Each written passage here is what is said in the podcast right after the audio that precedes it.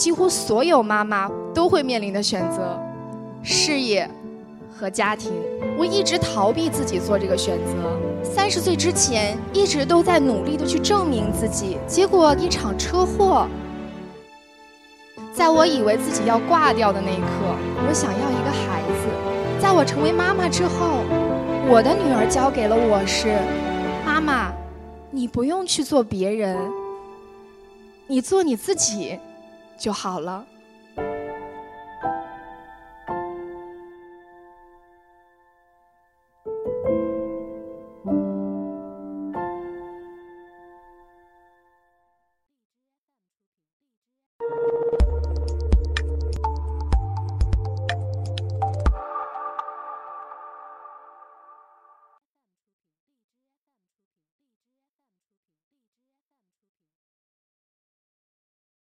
大家好，我是伊克 Talks 的讲者，也是大 V 妈妈学院的讲师，邢子凯。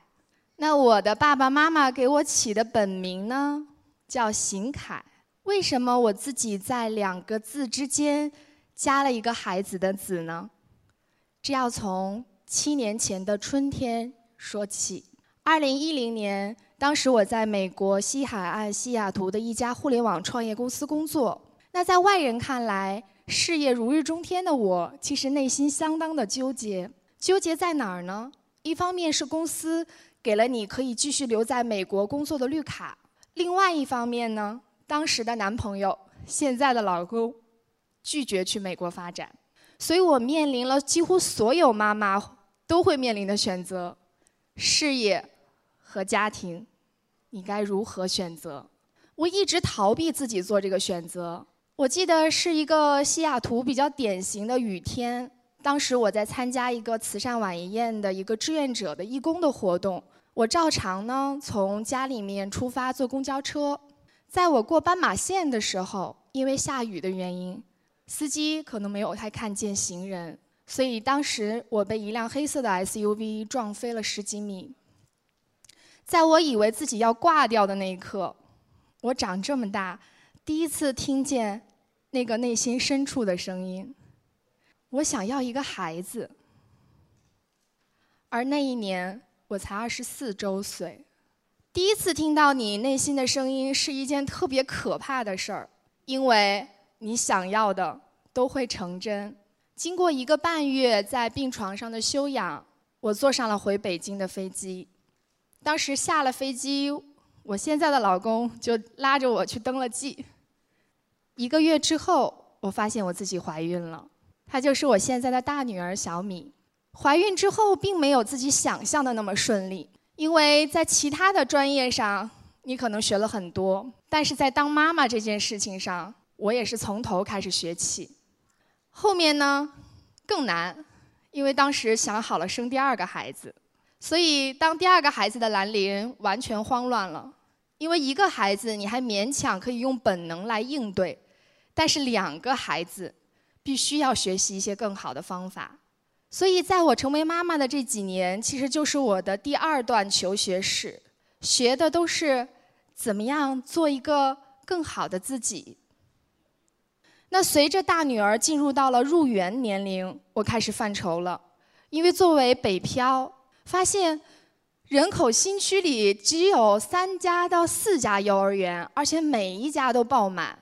姑且不说这个幼儿园你喜不喜欢，就算是你排队，孩子都上不了。我参观的几家幼儿园呢，也让我觉得跟这个时代有点脱节。咱们现在互联网发展了，可是，在幼儿园里，我看到那个小朋友还是按照准点儿去上厕所和喝水。也就是说，如果到这个点儿你不想去上卫生间，也要把裤子脱下来。因为老师太少，孩子太多，我甚至看到一个小朋友，他睡在叠着的床上，因为老师太忙了，没来得及把床铺分开。如果说我的女儿，她的妈妈需要靠一场车祸来去知道自己是谁的话，当我看到了这样的情况，我很难说服自己把女儿的八个小时托付在这儿，因为可想而知，在一个军事化管理的、老师少、孩子多的幼儿园里。我们的孩子表达自己的想法的机会是很少的，即便老师非常有爱心，我就跟我的老公说：“我说没有特别合适的，咱也去不了，怎么办呢？”他半开玩笑的跟我说：“那你就办一个呗。”我当时可能也是年纪尚浅啊，初生牛犊不怕虎，就真办起来了。但是，一办才知道走上了一条艰难的办园之路。我的二胎孕中期和孕晚期几乎都是在工地上度过的。因为作为一个自办园，我们要找到合适的场地，就意味着有非常高昂的租金。那你要装修一个幼儿园，又需要这个材料极为的环保。当时家里人劝我说：“你这么大肚子，让别人去看就可以了。”但是我记得在北京朝阳区，我们第一家幼儿园长营地铁站那个工地上，我是用眼睛看着每一个用材是怎么样安到墙上的。每一桶漆，我都会查一下它的编码，因为我觉得，如果你真的想办一个幼儿园，就要拿出你当妈妈的那份用心来，你真要把自己的孩子放在里面，才能说服别人把他的孩子放在里面。所以，我们这家小小的幼儿园在二零一四年九月八号就开业了。开业的当天，我离预产期只有十三天，我的确哭了，但绝绝对不是委屈、伤心、难过的泪。这是开心的眼泪，因为从那一天起，不光是我的孩子有了幼儿园，我的孩子的妈妈，也就是我，也有了自己喜欢的事业。我们从一个特别小的幼儿园起家，发展到了三年这样的一个时间。我的两个孩子已经在幼儿园整整生活了三年，女儿明年就要上小学了，儿子也从会爬的这样一个年纪，到了一个。下周一就正式进入幼儿园全天生活了。我觉得这对我们全家都是一个新的开始，因为我们的幼儿园，由于我自己的心路历程，我第一次在幼儿园里做了非常大规模的家长课。我们的幼儿园的小朋友是爸爸妈妈要先上课，你的小朋友才能进来，不是因为孩子不好，而是因为我自己成为妈妈的经历发现，如果光靠学校去做事儿。没有爸爸妈妈的配合，那五加二小于零。后来在我的影响下，我的第一批家长成为了家长课的讲师，其中包括了我的爱人，他呢专门来开展爸爸课堂。因为我们一直呼唤妈妈力量的崛起，但是我们却看不到爸爸在育儿中的贡献和成就感。那后面呢？我的母亲今年六十周岁了。她也成长了为一名讲师，她会来带老人课。那对于很多老人来讲，非常有亲近感。所以这份事业不光是造福了我自己的孩子，也让了我们整个家庭的氛围变得特别的不一样。经过这几年的发展，我后来明白了一件事儿：当妈妈这件事儿，从来都不是说你为了孩子去牺牲自己的。一个不得已的选择，而是我一路走来跟随内心的一个选择。我昨天呢问我女儿一些问题，我问她，在你眼里什么样的妈妈才是一个好的妈妈？